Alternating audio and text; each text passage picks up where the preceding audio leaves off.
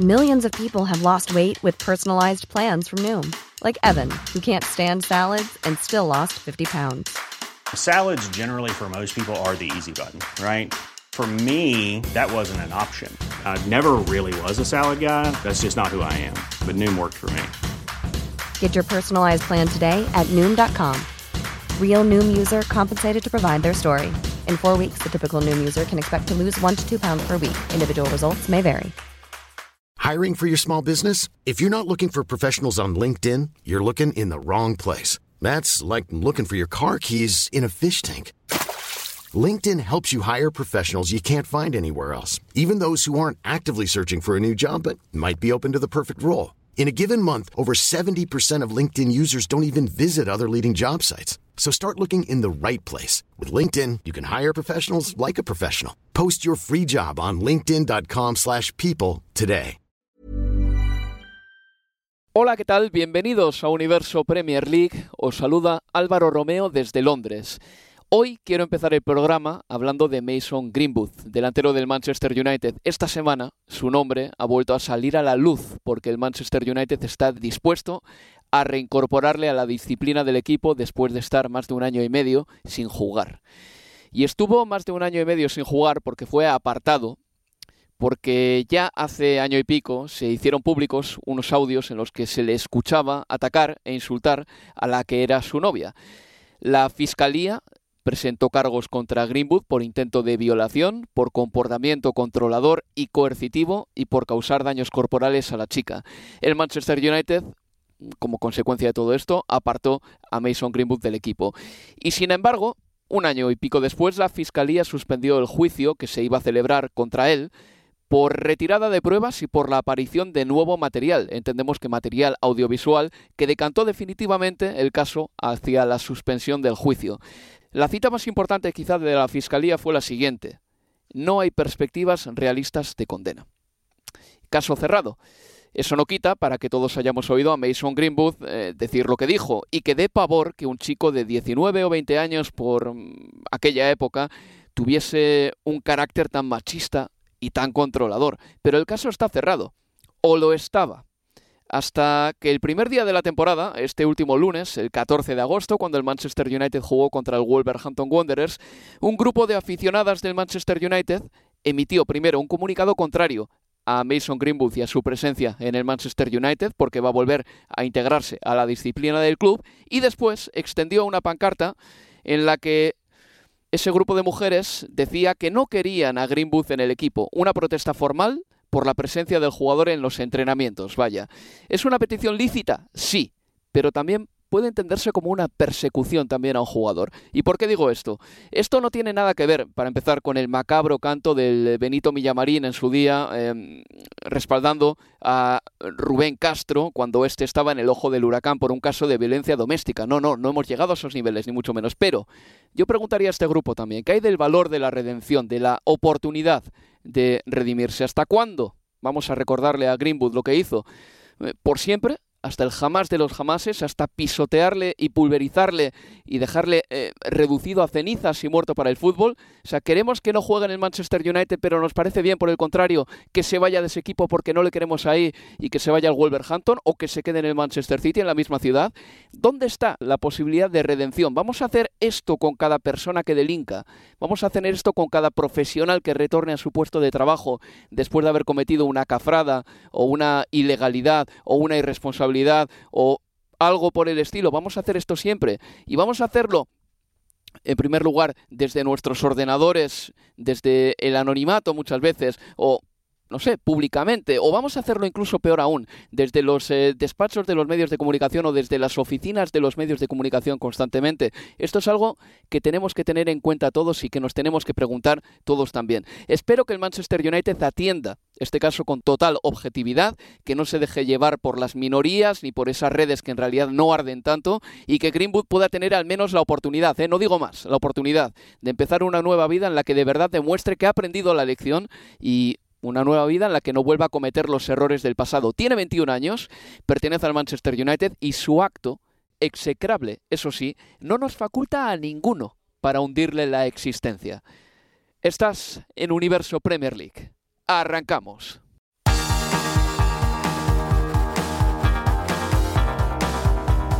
Universo Premier League, la casa del fútbol inglés en español.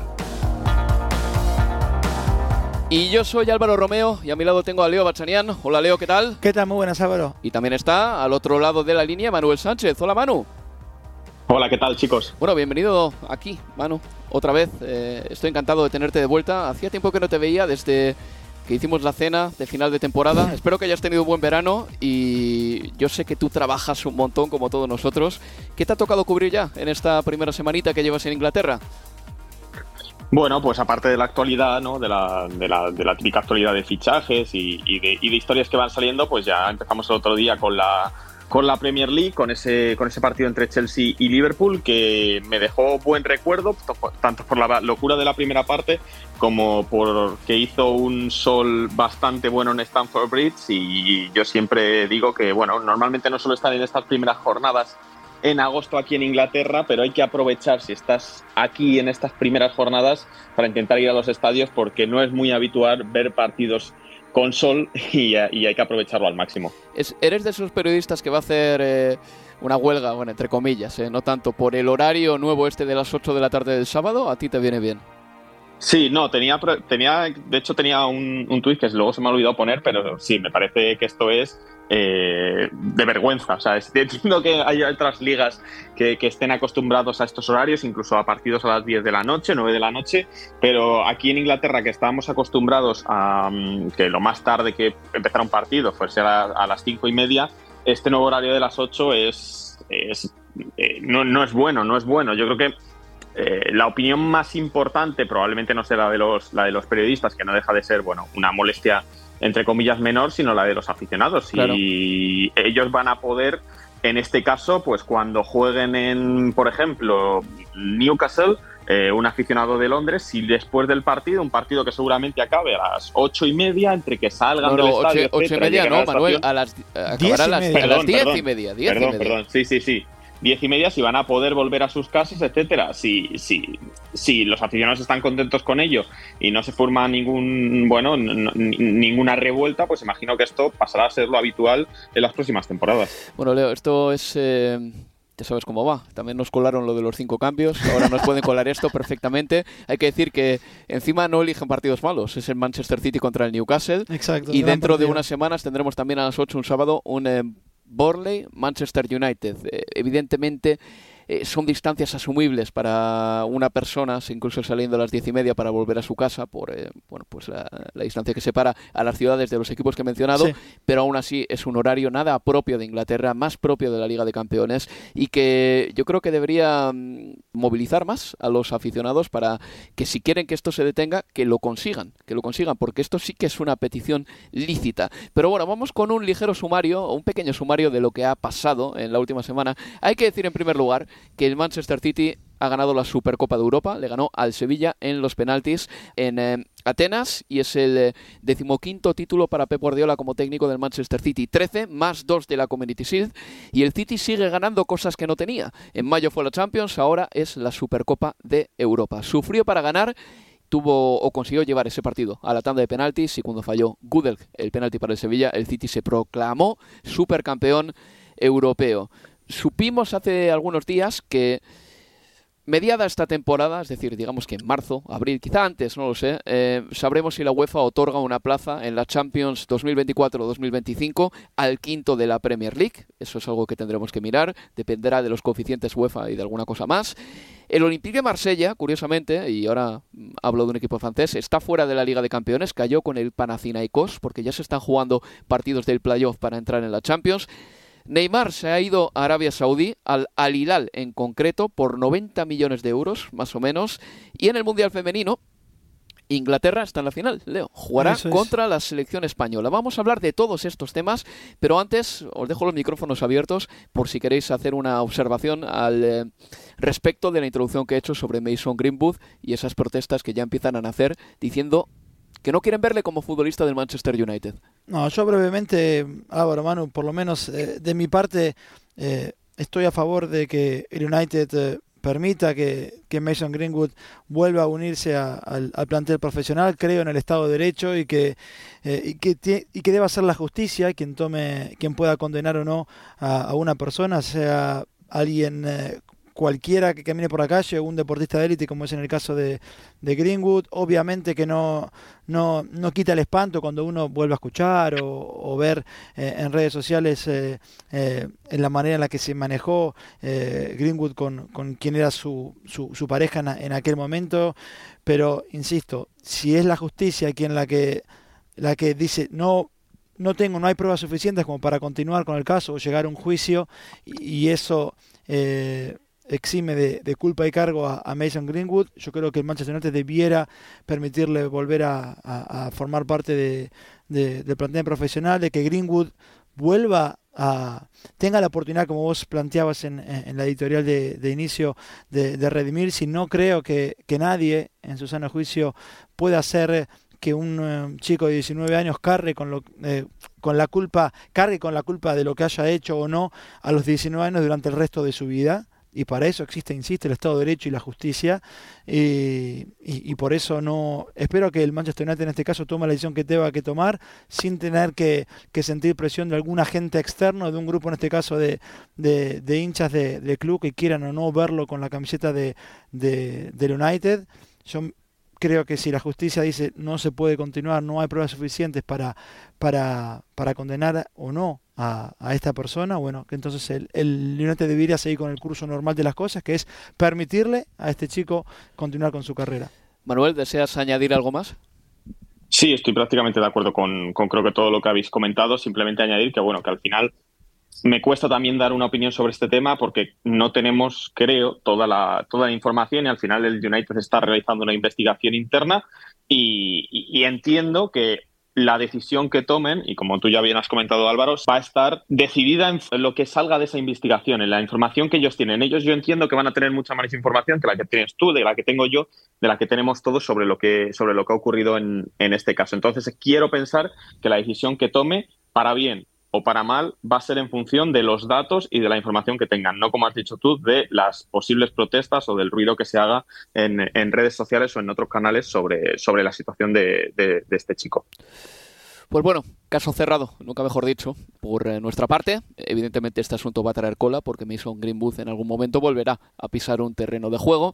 Ahora bien, eh, tenemos que hablar de fútbol. Y ganó el Manchester City la final de la Supercopa Europa. Yo pensaba, Leo, Manuel, que el City lo iba a conseguir con algo más de facilidad porque el Sevilla es un equipo que el año pasado digamos que obró un milagro ganando la Europa League, pero tenemos que recordar que en Liga lo pasó bastante mal hasta la llegada de Mendilibar. Tiene un equipo más bien envejecido, diría yo, pero un equipo súper competitivo al mismo tiempo. Y es más, diría que el Sevilla se pudo haber llevado el partido perfectamente porque eh, del minuto 45 al 70 de la segunda mitad tuvo una serie de contragolpes eh, llevados por Lucas Ocampos que pudieron hacer mucho daño, pero al final llegó ese gol de Cole Palmer y llegaron los penaltis. Sí, pudo haberlo liquidado, así en el arranque del segundo tiempo el, Sevilla, la más clara esa contra que lideró muy bien eh, Lucas Ocampos y, después el mano a mano que termina tapando eh, Ederson.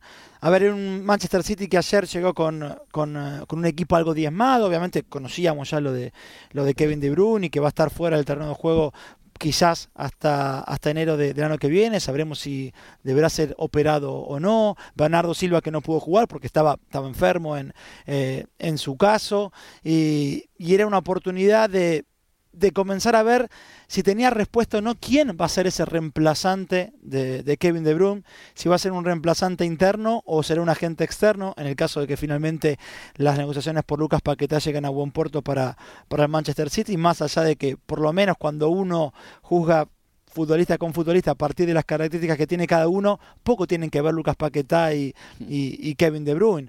Eh, hablamos de uno que la temporada pasada el belga, terminó con 28 asistencias por todas las competiciones. Repítelo. 28. 28. Una barbaridad. 28 pases de gol entre todas las competiciones. Y otro, en el caso de Paquetá, que en tres temporadas completas en el Lyon eh, no pasó de, las 15 asistencias en tres temporadas. Son obviamente dos perfiles de futbolistas muy distintos. Y, ayer caía esa responsabilidad, si querés, de disfrazarse de Kevin De Bruyne en, eh, en Phil Foden. Eh, yo creo que va a tener, y lo decía la, en el anterior Universo Premier League con el que abrimos la temporada, que va a tener, creo yo, un, un, papel mucho más, un papel mucho más protagónico en esta temporada, pero no creo quizás de que vaya a ser en ese lugar de, Phil Foden, de, Kevin De Bruyne, digo, porque son diferentes. Yo creo que así como Kovacic es diametralmente opuesto al futbolista que es eh, Ilkay Gundogan, por nombrar uno que llegó y otro que se fue, y Kovacic es un hombre que conduce muy bien, pero que no llega al gol por sorpresa como Gundogan o que no es pasador como Gundogan, en el caso de Foden pasa cosas muy parecidas. Foden es buenísimo en el uno contra uno, eh, un talento individual probablemente el mejor de, su generación, pero es más conductor también que pasador. Y, después estaba la opción de, Julián Álvarez, que yo creo que, a ver, Guardiola sobre el final de la temporada pasada ya lo había comenzado a, probar a, Julián Álvarez en el lugar de, Kevin De Bruyne. Y, y, yo creo que no, que sigue quedando expuesto que Julián no es ese tipo de perfil tampoco. Y Julián creo que, a ver, la temporada pasada cerró con 17 goles en todas las competencias, muy buenos números.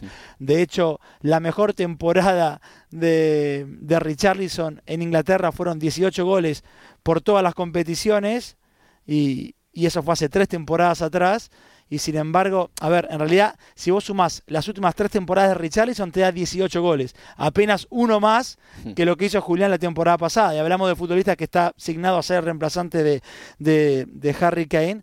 Y, y Julián Álvarez es, está en el peor de los mundos, si querés, porque no puede ser el 9 titular porque no puede, porque hay un hombre que se llama Erling Haaland, 54 goles la temporada pasada en todas las competiciones, aunque ayer muchos se encargaban de repetir cinco finales con el City y ningún gol en esas cinco finales.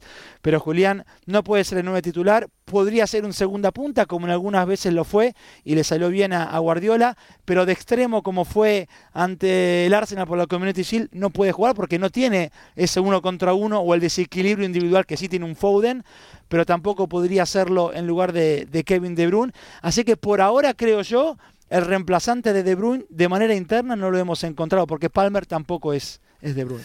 Eh, pero Manuel, una cosita eh, al hilo del tema de Kevin De Bruyne. Eh, ¿Es la ausencia del belga imposible de reemplazar para el City? La respuesta, si atendemos a lo que pasó en la 18-19, es no.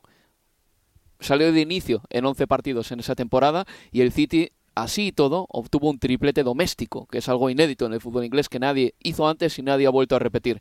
Pero ese City tenía a David Silva, a Gundogan y a Bernardo Silva y en menor medida a Fabian Delph. Este Manchester City, sin embargo, tiene bastante menos centrocampistas y esa baja de Kevin De Bruyne yo creo, sí que creo que es sensible. Eh, además van a ser muchos meses, eh, va a ser prácticamente hasta el principio de año.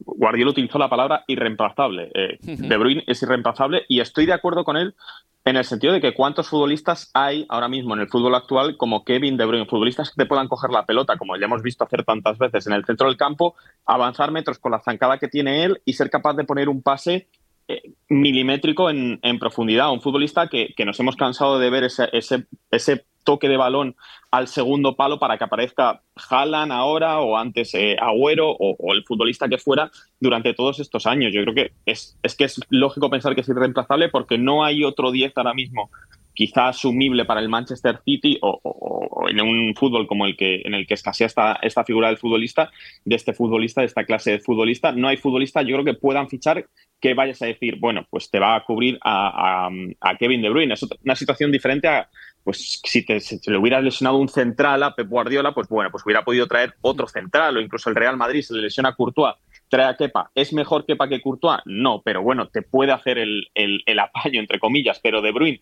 es un futbolista que es prácticamente irreemplazable y, lo que me sorprende, por ejemplo, es que eh, todas las miradas se, se, se, se, giraron en cuanto Guardiola dice en rueda de prensa, De Bruyne tiene que pasar por el quirófano, va a estar de, baja tres, cuatro meses, la gente empieza a pensar, porque es también una, bueno, una visión un poco egocentrista ¿no? de los británicos que empiezan a pensar, vale, Foden puede jugar ahí, va a jugar ahí, va a ponerse él en, el, en, el, en, el, en esa posición de media punta, cuando ya llevamos varios años que hemos visto que él no ha despuntado, que él no ha despuntado ahí. Empiezan a preguntar también por chicos jóvenes como Macatí, se preguntan, ¿va a ser Paquetá el futbolista que, que lo consiga reemplazar? Cuando yo creo que los, los números de, de Leo lo definen bastante bien. Y ayer vemos que, Cole Palmer, que es un futbolista, que es un centrocampista de corte defensivo, lo hace bien. Y luego me sorprende, eh, obviamente no, no va a ser el reemplazo de Kevin De Bruyne, no va a jugar 50 partidos esta temporada, pero me sorprende que después que tienen a un chico así de joven, Cole Palmer, Cole Palmer me sorprende que, las declaraciones de, en rueda de prensa de Guardiola dice, no, no, no sé qué va a pasar con él, pero cedido no va a salir. O le vendemos o se queda. Eso me dejó completamente en, en shock, porque yo pensaba que, bueno, que una opción con un chico tan joven y un chico que a priori, por lo que todo el mundo dice, es tan bueno, si no te lo vas a quedar, porque ya sabemos cómo es Guardiola, cómo cocina a estos futbolistas, cómo hemos visto que Foden durante muchos años prácticamente quedaba relegado a los partidos de la Copa de la Liga contra el Bristol, me, extrañaba que una cesión no fuera una posibilidad, que ibas a vender a un futbolista de, de 21 años con tantísimo potencial o que o que, o sea, que era la única opción esa o que acepte que se va a quedar sabiendo que pues a lo mejor juega 15, 20 partidos esta temporada, la mayoría de ellos desde, desde el banquillo, claro. Es que lo de Cole Palmer eh, es interesante. Yo creo que el chico igual no aguanta una temporada más como la anterior, porque en la anterior se quedó en el Manchester City, apenas jugó y seguramente a ojos de Cole Palmer esa fue eh, la temporada en la que le tocaba apretar los dientes y aguantar pero otra más yo no sé si te va a dar, teniendo en cuenta sobre todo que fue uno de los héroes de Inglaterra en el Europeo Sub-21. Bueno, pues eh, Cole Palmer a mí me parecía al principio de temporada que era el reemplazo de Riyad Mahrez, que se ha ido, y que Kovacic iba a ser el reemplazo de Gundogan. Pero claro, ahora con la baja de Kevin De Bruyne la cosa ya cambia un poquito. Tenemos que recordar que Kevin De Bruyne la pasada temporada, este dato es muy interesante porque habla de lo que es Kevin De Bruyne y del ascendente que tiene en el vestuario. Eh, solo Erling Haaland perdió más balones que Kevin De Bruyne o tuvo un peor porcentaje de pases, mejor dicho, que Kevin De Bruyne la pasada temporada. ¿Esto qué te dice?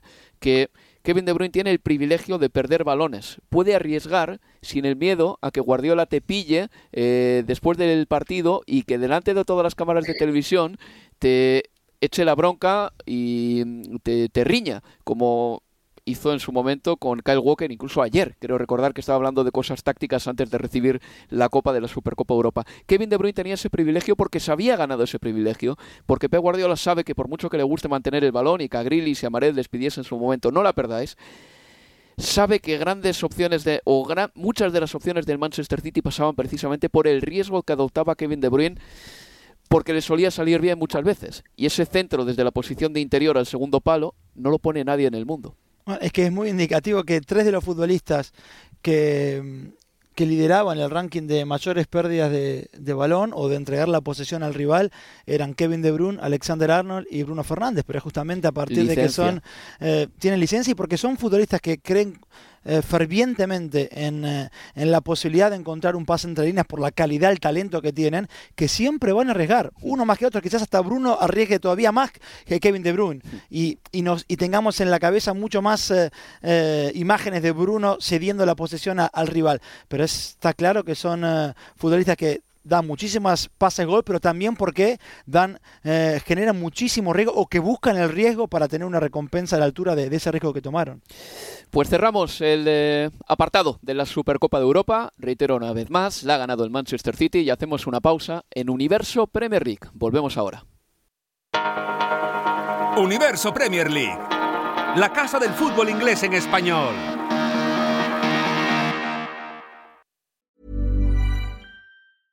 This is Paige, the co-host of Giggly Squad, and I want to tell you about a company that I've been loving, Olive and June. Olive and June gives you everything that you need for a salon quality manicure in one box. And if you break it down, it really comes out to $2 a manicure, which is absolutely insane. It's also so easy to get salon worthy nails at home with Olive and June. The difference between how your nails used to look when you did them yourself and now with the Manny system is a complete game changer. The best thing about Olive and June too is it's a quick dry, dries in about one minute, lasts for five days, and full coverage in up to one to two coats. Visit oliveandjune.com slash perfect Manny 20 for 20% off your first system. That's oliveandjune.com slash perfect Manny 20 for 20% off your first system system. Hey there, it's Michelle Norris. I'm host of a podcast called Your Mama's Kitchen. When I travel, I'm usually looking for a way to find a taste of home when I'm not at home. And one of the things I love to do when I am at home is entertain. And Airbnb allows me to do that. When I was in California recently, I rented a house that had a great kitchen. And when we were sitting around the table, we we're all thinking, we're in someone else's house. Someone could be in all of our homes as well.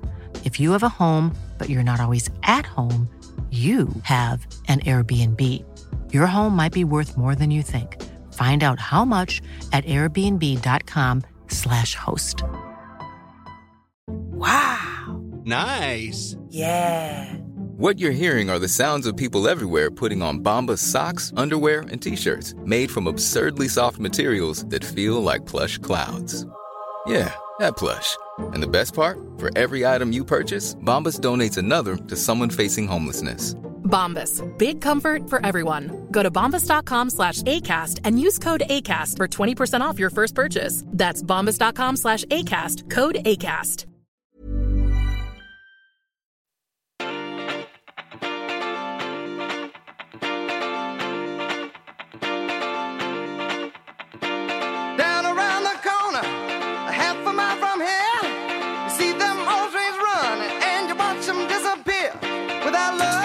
Sigues escuchando Universo Premier League.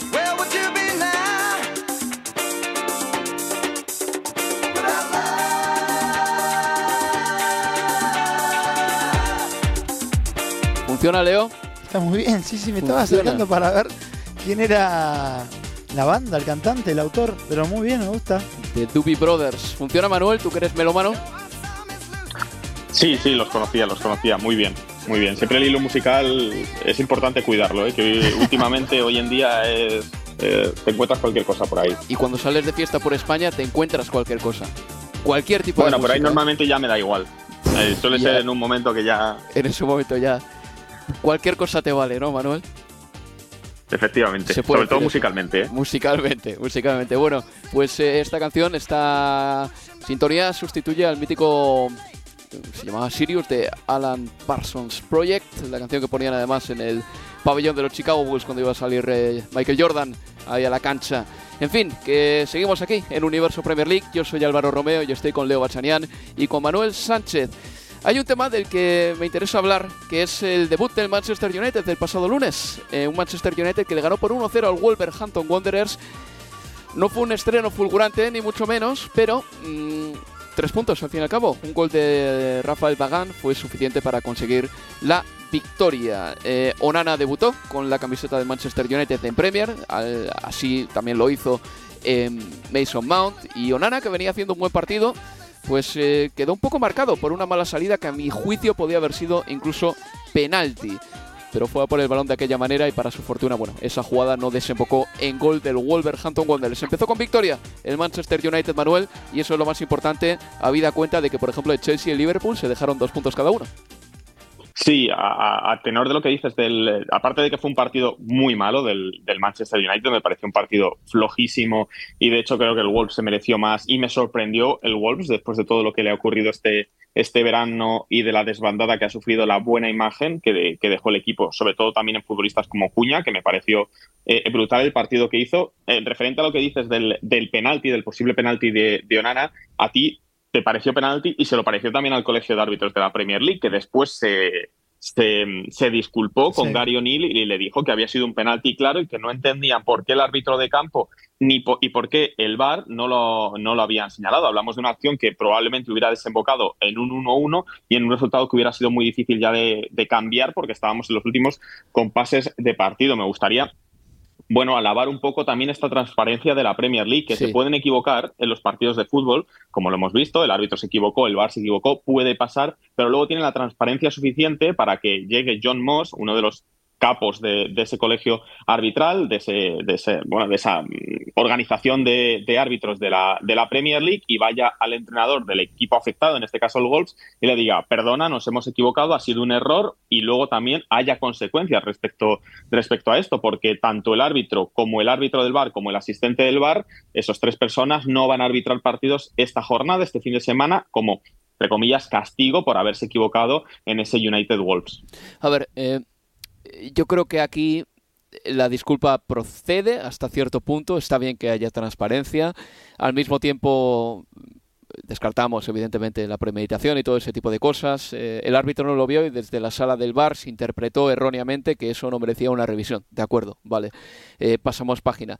Eh, me encantó, sin embargo, lo que vi en la Liga Francesa. No sé si visteis lo que retuiteé yo el otro día. Sí, no, he no- visto un, no, mm, sí, no, un eh, vídeo. O sí. igual lo visteis sin. eh, no soy el centro del mundo Mm. yo, que, que puñetas. Pero estuvo muy bien. Estuvo muy bien. Yo no sé si estaba editado convenientemente o no para verlo rápido y verlo todo claro, pero el árbitro era Clement Turpin, ese árbitro famoso tan eh, francés tan famoso que ha arbitrado un montón de partidos importantes en Europa. Hay una decisión en la que señala penalti y el jugador con toda la educación del mundo va donde él y le trata de usted. Prácticamente le, dice, mira, le he tocado el hombro, sí, pero no ha sido lo suficientemente fuerte para que este jugador se caiga. Turpán no quiere cambiar de idea, pero desde la sala del bar le dicen, tienes que ir a mirarlo. Va a mirarlo y cambia de idea y no pasa nada. Y eso no deja ninguna mácula en los árbitros. Eso es a lo que voy. Que la rectificación le viene bien al árbitro incluso, porque queda peor dejar el error toda la semana que rectificar, que es de sabios, y que el partido se discurra con la mayor eh, justicia posible. A mí me encantó lo que se vio eh, ahí en la, en la Liga de, de, Francia. Me llamó poderosamente, eso sí, la atención, porque vos decías la, la, educación de unos y otros, del futbolista, la manera en que le pide muy tranquilo, de referir la manera que contesta. Yo no sé si es porque, bueno, yo creo que sí, los ambos equipos estaban avisados de que lo que sucediera, o se había que ir al bar, eso se iba a conocer, iba, mm. íbamos a conocer el video y el audio de lo, de la, del, del, diálogo que tuvieran futbolistas, árbitros, bar y el árbitro, y creo que quizás estuvieron más medidos por eso, porque de otra manera yo esperaba otra exasperación de, de, de los que estuvieran involucrados en esa acción, eh, al punto de que hasta el referee cuando el futbolista dice, gracias, gracias, eh, déjame trabajar, le dice, y todo ya, ya sobre el final de, la acción. Este, pero bueno, sería lo ideal realmente en términos de transparencia poder llegar a lo que vimos ahí en, la Liga de Francia. Teniendo en cuenta que por el momento, evidentemente, hay una decisión de que no, no se llega a eso en la Premier, sí creo que en busca de esa transparencia final hubiera sido interesante, además del pedido de disculpas, que sí, que está bien y que era procedente, eh, creo yo, conocer por lo menos el diálogo entre el árbitro sí. y, y, el VAR. Porque, a ver, eh, Howard Webb ya sobre el final de la temporada pasada fue a los estudios de Sky y, y, y le presentó una serie de, de situaciones, de jugadas eh, en las que intervino el VAR con Jamie Carragher y se conocieron los audios. Y estuvo bueno porque supi, supimos un poquito más cómo se llegó a tal o cual decisión. Bueno, para este caso en particular, en una jugada en la que era tan obvia, cuanto más la veía, más penal te parecía eh, durante la transmisión del partido, saber cómo fue que el VAR llegó a la decisión de que no, de aquí, de que así no había infracción de, de Onana, en algo que era tan flagrante, tan obvio, realmente que debía haber sido penal para, para el Wolverhampton. Si es que cuando los árbitros dan la cara y no se esconden y públicamente explican lo que ha sucedido, yo creo que nuestra opinión y nuestra concepción sobre ellos, nuestro concepto sobre ellos, únicamente mejora. Pocas veces empeora. ¿Qué impresión, Manuel, así a grandes rasgos te dejó este Manchester United? No sé si destacaría muchas cosas nuevas porque me pareció un equipo, es que me pareció un equipo muy, muy plano, me pareció, eh, no me gustó nada, no me gustó nada Garnacho, que tengo la sensación con este chico que se cree que, puede llegar a ser muy bueno, pero creo que aún se piensa que es mucho mejor de lo que es. Y eso le lleva en muchas ocasiones a hacer acciones que no toca, a ser excesivamente eh, poco generoso, que no me sale, no me sale el adjetivo. Eh, egoísta. A, a, jugársela muchas veces. Sí, egoísta, eso. Eh, a, a, jugársela muchas veces en solitario. Eso, eso no me. No me acabó de, de, de atraer. Le vi problemas también al, al, al equipo para ser capaz de, de desentramar una, una, defensa como la del como la del Wolverhampton Wanderers. Tampoco la, la opción de Rashford arriba, Rashford estuvo muy mal en el partido eh, y jugando como, jugando como nueve, porque al final el, el, United sigue sin tener un gran nueve. Han fichado al chico este, a Holion, pero va a ser delantero titular. Entiendo que por el precio que han pagado, sí, pero, pero, pero eso va a provocar, pues, bueno, esa congestión de futbolistas en, en bandas que, que, tiene, que tiene este club. Y no sé, me dejó. Esperaba bastante más de este Manchester United, la verdad, porque creo que es una vez más, y yo no sé cuántos años ya llevo diciendo esto, pero ya creo que es el momento de que de verdad empiecen a, ser un serio candidato a la Premier League y su partido contra el Wolverhampton Wanderers, repito, un equipo en desbandada, con jugadores yéndose, con el entrenador eh, que se fue hace tres días, con un nuevo técnico sobre la bocina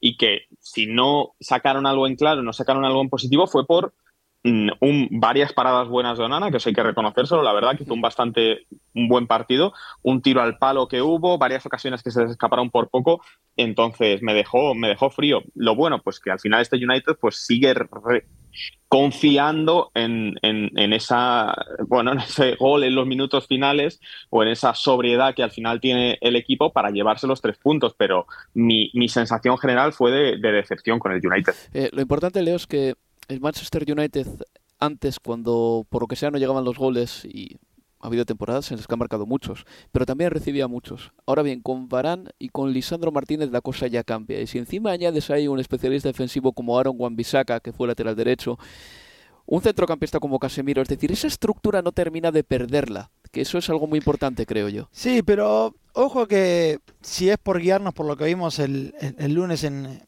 en Old Trafford, la base invicta puede llegar a, a esconder eh, cuestiones que se vieron claras y es que sufrió muchísimo en defensa y que no les han convertido fue una casualidad al United. Un poco, una un tanto una casualidad porque algunos remates eh, o falló en la definición de Wolverhampton y otras tantas porque Onana, como decía bien Manu, eh, estuvo muy bien. Pero el funcionamiento defensivo, sobre todo para retroceder, es que fue, fue realmente malo del United. Creo yo que no estuvo muy claro allí la posición de, de Mason Mount junto a Casemiro, porque doble pivote no fueron nunca, porque Mason Man jugó muy cerquita de, de, Bruno Fernández. Por momentos eh, experimentó con esta nueva moda de, lateral eh, venido adentro con Luke Shaw. Eh, más cerquita de Casemiro. No le veo yo a Luke Shaw. No, no, no, pero fíjate que, que, después de 25 minutos volvió a ser lateral por izquierda y a Casemiro en esas transiciones muy rápidas al Wolverhampton le quedaba muy grande tener que cubrir tanto campo. Y después en eh, Barán, Juan Bisaque y Lisandro Martínez, también lo que quedó muy claro y expuesto a Lisandro en este caso es que todavía está regresando de su lesión, el primer partido oficial después de, la lesión que lo mantuvo fuera del terreno de juego los últimos dos meses de competencia de la última temporada, si bien se había vuelto obviamente en, la gira por Estados Unidos, pero que todavía no tiene el ritmo futbolístico que, necesita, debió haber sido expulsado para mí porque la falta que le hace a, a Pedro Neto sobre el costado derecho es para mí jugada de roja, no, no, no de amarilla, fue muy duro sobre, sobre el tobillo del, eh, del, del, portugués. Era muy lógico, creo, a partir de lo que venía sufriendo en las transiciones con Casemiro, que no daba basto cubrir todo el terreno de juego, que quizás Lindelof se imponía para, para ingresar. Yo pensaba, eso sí, si bien Lisandro tenía amarilla, de por qué Ten Hag nunca lo ha utilizado a Lisandro Martínez en la mitad de la cancha, algo que sí ha hecho en el Ajax. Eh, quizás un doble pivote con Lisandro y con Casemiro no hubiera estado mal, aún con el ingreso de, de, de, Lindelof. Ha jugado allí en el Ajax, ha jugado allí en la selección argentina con Scaloni, Lisandro, y lo puede hacer tranquilamente. El equipo sí tomó algo más de equilibrio con el ingreso de Eriksen en esa zona para volver a ser el, eje con Casemiro que habían hecho durante buena parte de la temporada pasada. Jadon Sancho fue mucho mejor de lo que hizo eh, Garnacho, coincido con, con Manu. A ver, el que cree, y yo creo en Argentina hay un concepto erróneo de Garnacho. Hay mucha gente que se cree que Garnacho tiene uno contra uno y Garnacho no tiene uno contra uno. Garnacho puede ganarte en uno contra uno, pero dos de cada diez. Garnacho pues alguien tiene que decírselo a Garnacho. Pues el bueno, problema no es que bueno, bueno, es que la toma... Espera, espera, eh, por, encauzar, por, encauzar, esto, ¿qué tiene entonces, Leo Manuel? Para mí tiene, es muy... Es, puede ser un muy buen futbolista, explosivo para ir a buscar al espacio a la espalda de un defensor, pero no para ganarte en el mano a mano, con balón dominado. Pero lo que él cree es precisamente lo contrario. Él se ha comparado con Cristiano Ronaldo. No, su toma de decisiones es muy pobre por el momento. Y yo creo que además, más allá de su toma de decisiones, que por ahora es muy pobre y es joven de todas formas, es que no tiene el talento individual para ir, no es Foden, no es Sané, eh, no es ni siquiera Jadon Sancho. Aún con este Jadon Sancho que en el United no ha mostrado lo que mostró en el, en el Dortmund, pero no lo tiene. Tiene men Rashford en uno contra uno, es tiene mayor talento individual que, que Garnacho, hasta Marcial. Pero sí, yo creo que puede ser muy bueno y ha demostrado yendo a la espalda en transiciones para correr a la espalda del lateral o lateral central, yendo a buscar ese balón en velocidad. Allí sí, pero que te gane con balón dominado Garnacho, te ganará una, dos de, cada seis, siete, pero no es para mí donde va a deslumbrar. Me, me estás definiendo una especie de Ferran Torres argentino. Podría ser. Bueno, pues vamos llegando ya al final de este universo Premier League, el tercero de la temporada, y únicamente vamos a mirar ya el mercado de fichajes porque ha habido cosas interesantes. Hay que decir que entre el último programa y este ha sucedido algo, y es que Kepa ya no es portero del Chelsea, y que el Chelsea se ha hecho con los servicios de Moisés Caicedo por 115 millones de libras. El Chelsea, eh, como eh, se dice en términos empresariales, le ha lanzado una OPA al Brighton en las últimas temporadas. Es que prácticamente ya le falta comprar el Amex Stadium para hacerse ya con todo el equipo. Compró a Graham Potter, a Moisés Caicedo, ahora eh, a Cucurella por 65 eh, millones. Y bueno, esto le ha venido bien al Brighton, evidentemente, para que Tony Bloom se vuelva a meter al bolsillo parte del dinero que él avanzó para el Brighton and Hove Albion en su día y para que el Brighton empiece a cometer las reformas para modernizar el estadio que quiere hacer.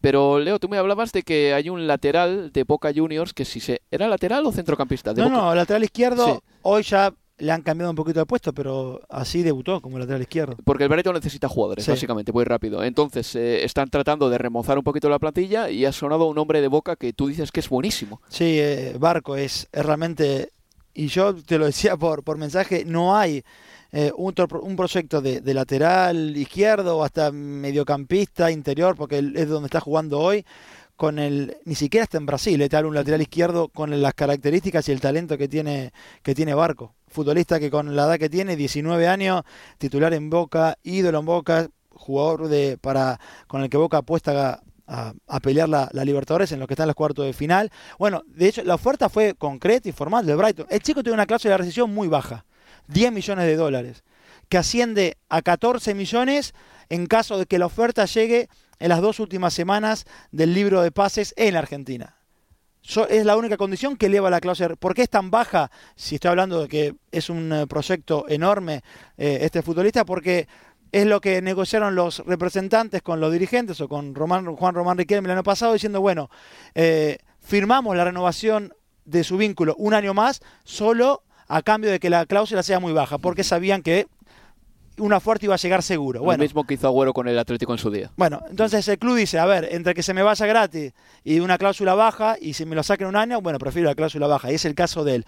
Pero Brighton ofreció no la cláusula, sino el 90%, o sea, eran 9 millones de dólares en lugar de 10 y llevárselo directamente ahora. Boca dijo a eso que no, y ahora está el Manchester City también, eh, por lo menos informó en eso en Argentina, la carga, con la diferencia que pagaría la cláusula, pero lo dejaría hasta diciembre en, eh, en la Argentina, cosa que a Boca obviamente y al futbolista le, le, sirven porque dijo públicamente que él quiere jugar a Libertadores en, eh, en Boca Barco, pero bueno, obviamente hay una necesidad económica enorme de parte del club porque la cuestión económica y financiera en Argentina es hay una crisis muy muy grande, el chico tiene un origen muy humilde, muy humilde, y, obviamente está también la, presión de, sus representantes, etcétera, etcétera, pero al club que venga en la Premier, yo creo que como primer paso lo de Brighton sería espectacular porque lo van a cuidar, porque va a tener un entrenador que le va a enseñar muchísimo también. Obviamente Guardiola que sí, pero tiene otras urgencias el City que no tiene el Brighton en todo caso.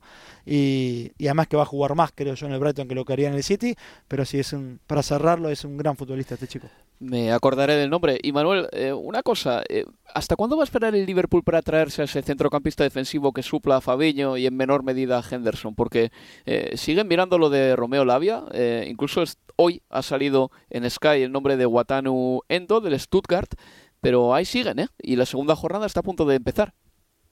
Mm, sí, la había que, bueno, era otro de los que querían y que se lo ha quitado el, el Chelsea, que es otro de los, eh, otra de las constantes de este, de este mercado veraniego. El Liverpool sondeando a un futbolista y el Chelsea quitándole. No sé qué está pasando exactamente en ese club para que la gente se vaya. No sé qué está pasando con Klopp para que la gente se vaya y para que los no sean capaces de convencer a los futbolistas para venir pero dejar salir a Fabiño, un futbolista creo que tenía 29 años o 30 años. Nacido en el 93, así que 30 como En el 93, 30, 30 años, o, sí, 29 para cumplir 30 o 30 años. Pero bueno, dejar a salir un futbolista así que, que, todavía no estaba en el ocaso de su carrera para fallar a la hora de traer a Caicedo y a, y a Lavia y acabar trayéndote a un futbolista como Endo, que no le conozco, como el probablemente el 95% de los aficionados de la, de la Premier League y el, voy a decir, el 70% de los periodistas de la Premier League, que no, no es excesivamente conocido, que juega en el Stuttgart, que tiene además 30 años ya, o sea que no estamos hablando de una promesa, eh, me parece que es una decisión extraña que quizá pueda responder también, que creo que no, a lo mejor no lo estamos teniendo en cuenta, a la salida de Michael Edwards, Recordemos el director deportivo, el director deportivo que llegó un poquito después que Klopp y que cimentó este, este club con fichajes como el de, el de Sadio, como el de Sadio Mané, por ejemplo, o el de Mohamed Salah. No sé si puede responder a eso que la dirección deportiva del, del, Liverpool esté tomando estas decisiones, decisiones, tan extrañas, porque creo que a ningún aficionado del, del Liverpool que le preguntes el fichaje de Endo le va a ilusionar y no sé, Klopp entiendo que tendrá buenos vínculos ahí con Alemania y algo habrá visto, porque quiero entender que esto sale de él, porque es que si no, no, no, veo forma de, darle sentido a, este, a esta posible incorporación. que me pongo nervioso. su nombre? Eh, Joaquín, muchas gracias. esto, es mi, mayor ilusión. Hay que disfrutar de este momento. El primer fichaje. Primer fichaje. Escuchan de fondo a Mikel Arteta y a Edu en la presentación de David Raya fue hasta Colny toda la familia de Raya, también el abuelo, al que le regalaron una camiseta y además simularon que le presentaban como nuevo jugador del Arsenal. El abuelo de David Raya estaba encantado y además parecía un señor súper entrañable. No sé si visteis ese entrañable vídeo, Manuel. Qué bonito. Sí, sí, la foto eh, en, el, en, la, camiseta, de hecho, ponía, ponía su nombre, creo que era Joaquín. Joaquín, y, sí. Sí, eh, bueno, pues eh, a veces también, pues, tenemos que pensar en eso, que, que eh, pues a lo mejor Raya no va a ser titular en el Arsenal, o sí, pero la, ilusión que le hacía a su abuelo verse ahí en la, en la ciudad deportiva del Arsenal, eh, bueno, pues ha sido, nos regala momentos tan bonitos como ese y es una parte del fútbol que muchas veces pues no vemos. Y, bueno, pues para el abuelo y para la familia de, de, Raya ver ahí a su, a su nieto, a su, a su hijo es, es un momento muy emotivo y me alegro que el Arsenal la verdad lo grabara porque lo que digo, muchas veces no tenemos acceso a estos, a, estos momentos y nos tenemos que conformar con una foto en redes sociales o un, o un texto que lo, que lo ilustre. Eh, yo solo espero que le compren una suscripción a la Premier League al abuelo de Raya para que pueda ver a su nieto, que la familia Raya ahora mismo tenga, no sé, la generosidad. No, pero imagínate que vive en un pueblo y que no vive con la familia y que no tiene tele por cable ahí donde esté. Espero, espero que pueda ver a su nieto porque le va a hacer una ilusión tremenda a ese señor. Y qué bien me cayó. No, espectacular. Y yo mm. creo que por ahí, ojo, ¿eh? otros clubes también tienen este mismo tipo de actitudes que cuando llega un fichaje eh, prefieren que esté toda la familia, no lo sé, pero yo que tengo la sensación y quizás sobre todo con Arteta, aunque con Wenger por lo menos no lo tenemos tanto claro en imágenes, pero sí lo que lo que cuentan otros que había una era un hombre que también buscaba la conexión eh, de la familia, del futbolista. Te lo cuento yo, te lo cuento yo. Es que yo estuve trabajando para el Arsenal como intérprete una serie de años a través de una agencia. Entre 2013 y 2018 fue el campo de entrenamiento del Arsenal como 50 veces, como 50 veces. Y Wenger fue eh, quien eh, estrenó esa medida que era el día con la familia la verdad es que el Arsenal lo hacía muy bien, porque era una manera de que las familias de los futbolistas se conociesen, de que también fuesen a las instalaciones, de que pasasen un día allí y había jornadas de puertas abiertas con las familias muy bonitas en las que yo, bueno, participé porque fui como traductor a algunas de ellas y tuve la ocasión de conocer al padre de Héctor Bellerín, un señor sensacional, simpaticísimo, y bueno, por ejemplo, pues a la novia, después mujer de Nacho Monreal, eh, ellos estaban muy agradecidos de que el Arsenal abriese las puertas y te hablaban maravillas del equipo por haber hecho algo así porque no lo habían visto en ningún tipo de club. Mikel Arteta, en aquel momento, era jugador del Arsenal, capitán del Arsenal. Y Arteta, que es un tipo inteligente, eh, que absorbe lo mejor de todo lo que va viendo, de Guardiola y de Wenger también, yo creo que aprendió esto y que fue el primero que entendió que este tipo de cosas... Eh, digamos que afianzan el vínculo de un futbolista con, eh, con el club por el que acaba de firmar o el club en el que lleva muchos años. Pero seguro, cuando ves cómo tratan a, a tu familia. A ver, para mí hubo además, no sé, la lectura también que hacía era es hasta un mensaje muy amateur en eso. A lo que voy es, ¿Qué pasa cuando, cuando un nene va por primera vez a un, eh, a un club, una escuelita de fútbol? Lo lleva el padre, la madre, hasta por ahí va un abuelo si estaba de visita o lo que fuera. Es un evento, es el chico empieza fútbol y entonces van los padres y, va, la familia. ¿Y, lo, ¿Y qué pasa? Y lo deja, al final estás confiando lo más preciado que tenés eh, como cuando lo llevas a la escuela, para un maestro o un profe de fútbol, etcétera. Y para mí había mucho de eso el otro día, era casi los padres llevando a raya al Arsenal y depositando la confianza en Arteta, en Edu, en un club, bueno, casi como cuídenme a mi hijo, cuídenme a mi nieto. Y estaba el hermano, el padre, el abuelo, a mí me, encantó. Después, a Raya puede debutar y el balón se le puede escurrir por debajo del cuerpo, como le puede pasar a cualquier futbolista, o en este caso un arquero. Pero me parece que son eh, detallitos que no van a marcar por ahí la, eh, la estadía, eh, el futuro del Arsenal, pero que seguramente van, en algún punto terminarán jugando a favor. Y el recuerdo de Raya del Arsenal eh, tendrá un punto más a partir de cuestiones como, como esta. Así que creo que, a ver, restar no restan y sumar seguramente lo, lo hagan. Seguro, es empezar solo, con buen pie. solo desde luego. añadir, añadir un par de cosas sobre, sobre las presentaciones, que si la gente quiere ver presentaciones con la familia y con los amigos, que busquen la presentación de, As- de Asier, Asier y Yarramendi con el Real Madrid Ah.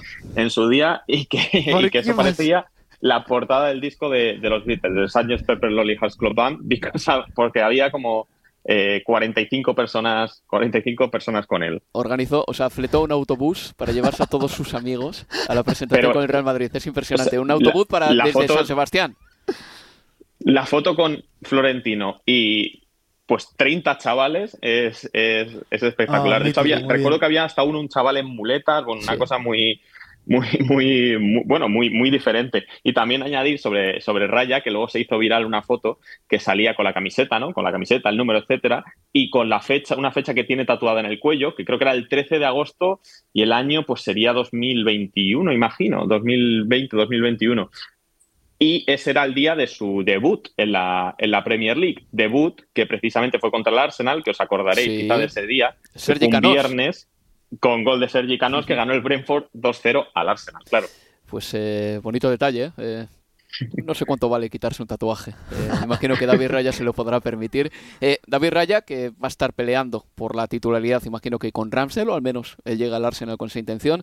Y otro portero español, ex del Brighton, que ahora está en el Chelsea, Robert Sánchez. Así que, bueno, pues eh, porteros que ha convocado España, mm, al menos en el pasado y en el periodo de Luis Enrique, pues están cada vez en mejores clubes. Más fichajes ya muy rapidito. El West Ham eh, adquirió el lunes a Warpros, buen jugador, gran lanzador de faltas también. eh, formará en el centro del campo, imagino que con Edson Álvarez y con Sousek y con Paquetá por el momento. Así que el centro del campo del West Ham United tiene buena pinta. El Luton ha fichado a Tim Krul, el guardameta. Hará competencia a Thomas Kaminski, el belga, que el otro día se comió cinco goles del Brighton a Hove Albion, aunque tampoco le voy a culpabilizar a él porque creo que el Brighton fue mejor que el Luton. Y punto. Y otros fichajes que han pasado desapercibidos. El Fulham eh, se ha traído a, Da- a Dama Traoré básicamente recaló en el equipo ya el pasado sábado, creo recordar, como agente libre. Estuvo sin equipo prácticamente dos meses Adama Traoré, al igual que Tom Davis, eh, del que te hablaba la semana pasada, Leo, que al final ha encontrado club, ha llegado al Sheffield United, pasa a engrosar las filas de ese equipo que necesitaba también refuerzos. ¿A Dama Traoré lo pidió Marco Silva o Raúl Jiménez? Porque van a, van a volver a estar juntos allí. Pero, Pero si Marco Silva se pone los vídeos Sí. del Wolverhampton Wanderers, verá que hay, Hay, hay petróleo. hay Sí, algo, sí, sí, hay algo, efectivamente. Y la última de todas, y ya nos vamos a despedir aquí. Manuel, Leo, Neymar se va de Europa. ¿Por qué eh, saco el nombre de este jugador a la palestra con todos los futbolistas que se han, se han ido a Arabia Saudí?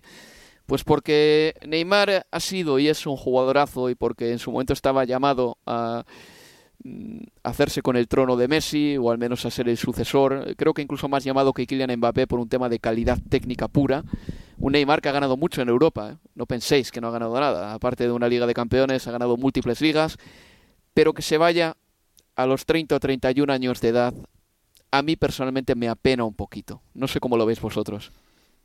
Sí, igual, a mí me da mucha pena porque es uno de esos futbolistas que cuando le veías en el Santos era un auténtico espectáculo y en mi caso, cuando le vi yéndose al Barcelona, me dolía no poder disfrutar de un futbolista así en mi equipo porque es diferente, es una de esa clase de futbolistas que no se rige por la norma, que, que sale del, de- del canon, que intenta hacer cosas diferentes, que es bonito de ver y que ha intentado siempre cosas eh, que nos puedan parecer extrañas, que incluso a mucha gente le parecían como faltas de respeto, pero que yo creo que daba algo al fútbol que cada vez tiene menos. Y una cosa es que se, fuera, se hubiera ido con 35 años, con 34, pero ver que se va con 31 cuando ha sido, entre comillas, determinante las últimas temporadas, no por mm, que el PSG haya estado en la, en la terna por las últimas dos Champions League, o- pero, pero yo creo que es un futbolista que si estaba bien y estaba curado de lesiones y sobre todo centrado, porque es, eh, creo que será su mayor problema en el PSG. Creo que, creo que ha marcado dos goles en, en, en eliminatorias de Champions en su etapa en el PSG, un- un- una cosa muy pobre. Eh, si estaba centrado era un futbolista aún y es un futbolista capaz de- de ser determinante en cualquier club de Europa. Y ver que se destierra del fútbol con 31 años para mí es una desgracia y una auténtica lástima. Eh, absolutamente. A ver, cuando en 2017 se fue de, de- del Barcelona, era como que quería dejar de, de ser Scottie Pippen y convertirse en Michael Jordan, ¿no? En, en París, y, y finalmente no, nunca pasó. Y son seis años en el que apenas completó el 55% de los partidos que había disponibles en el, en el, en el Paris Saint Germain. Yo no sé si, si en España tenían los libros de Elige tu propia aventura, aquel que llegabas a, una, Sí, a cierto sí, sí. punto y decías, si querés que Mm. pase tal cosa, andate a tal página. Bueno, si, hubieran, eh, si hubiéramos escrito, o sea, no hubiera escrito un Elige tu propia aventura de, de Neymar, nadie hubiera, creo, imaginado darte la opción de, en 2017, darte la opción de, si querés que se vaya a Arabia Saudita, no, no, era imposible de pensar eso, que a los 31 años y 6 años después estamos hablando de un, de un Neymar que se va a Arabia Saudita. A mí me, me molesta, me molesta que, no sé, por lo menos no conocer, aunque sea que me mientan, pero que me digan, tal equipo de la Premier o Grande Europa hizo un intento por Neymar y no, y no se pudo. El Barcelona se sabe que le interesó y que Neymar quiso. Aparte de eso, nada más. Pero es alucinante. Sí, pero dicen o- que Xavi no lo quería en todo caso. Eh, no, no, y, pero y hasta ta- me molesta el doble. económicamente no era fácil. No era fácil, pero, pero seguramente, pero ¿Cómo puede ser que un tipo como, como Neymar, con todo el, eh, el número de profesionales y de gente poco profesional que tiene alrededor, también hay que decirlo, que no hayan sido capaces de llamar a ninguna puerta de la Premier League y vender a Neymar bien? Porque tengo que recordar que jugadores como Michael Owen, por ejemplo, así, recibieron una segunda oportunidad cuando parecía que su carrera estaba en un punto ya muerto y volvieron y por lo menos jugaron un par de temporadas más en Inglaterra, como cuando Owen fue al Manchester United. Hemos visto a grandes entrenadores rescatar lo mejor que le quedaba a un jugador. Con Neymar no había nada rescatable todavía, no había nada recuperable, no hay tres años de buen fútbol en un jugador así. ¿Quería recuperarse él para el fútbol o quería seguir motivando su carrera por el dinero? Es que ese yo creo que es el problema. Claro. Es que a lo mejor hubo algún club que, a lo mejor el Chelsea, a lo mejor el United llamaron a su puerta, pero es que a lo mejor es que ya no le interesa o nunca le ha, o nunca le ha interesado, dejó de interesarle hace mucho tiempo y esa es la pena, que cuando dentro de X años miramos la carrera de Neymar, digamos, es que su carrera no la motivaron los títulos, que los ha ganado, ¿eh? que, que al final es un tío que tiene un triplete, pero lo que más le motivó, y esa es la sensación que nos va a quedar, es que lo que le motivó de verdad es el dinero. Se va al Al Hilal, que quiera seguir a Neymar, pues solo tiene que ver la Liga Arabia Saudita pues con alguna antena parabólica, imagino. Y esto ha sido todo por nuestra parte. Leo, muchas gracias y Manuel también a ti. Chao, chicos. Un abrazo. Yo recuerdo que este fin de semana nos podréis escuchar en Estadio Premier el sábado con el Liverpool Bournemouth a las 3 de la tarde, será ese partido, siempre hora de Inglaterra. Y el domingo estaremos en vivo con el West Ham Chelsea. Ese partido empezará a las 4 y media de la tarde. Ha sido un placer estar con vosotros en Universo Premier League. Adiós amigos, adiós. Universo Premier League. La casa del fútbol inglés en español.